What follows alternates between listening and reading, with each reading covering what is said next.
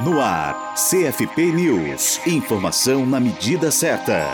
Foi reaberto no dia 27 de junho o sistema para atualização de dados pessoais no Cadastro Nacional de Psicólogas e Psicólogos. O prazo para o recadastramento será encerrado no dia 4 de agosto. É preciso estar com as informações em dia para votar nas eleições do sistema Conselhos de Psicologia. A data limite para os profissionais atualizarem seus dados vale tanto para a opção online, pelo Cadastro Nacional, como para a presencial, no respectivo Conselho Regional de Psicologia, o seu CRP. Para acessar o cadastro online, digite cadastro.cfp.org.br. As eleições do Sistema Conselhos de Psicologia serão realizadas de 24 a 27 de agosto. O voto das psicólogas e psicólogos definirá a chapa responsável por conduzir as ações e políticas relacionadas à profissão nos próximos três anos. Acesse o site do processo eleitoral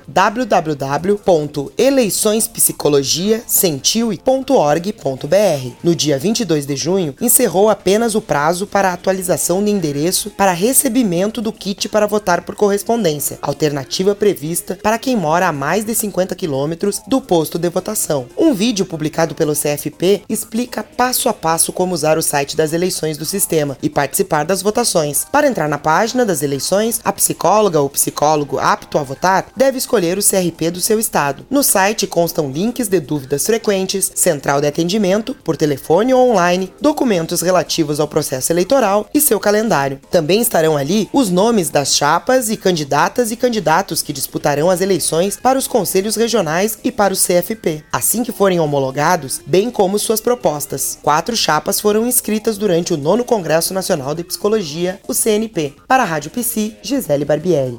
Rádio Psi. Conectada em você. Conectada na psicologia.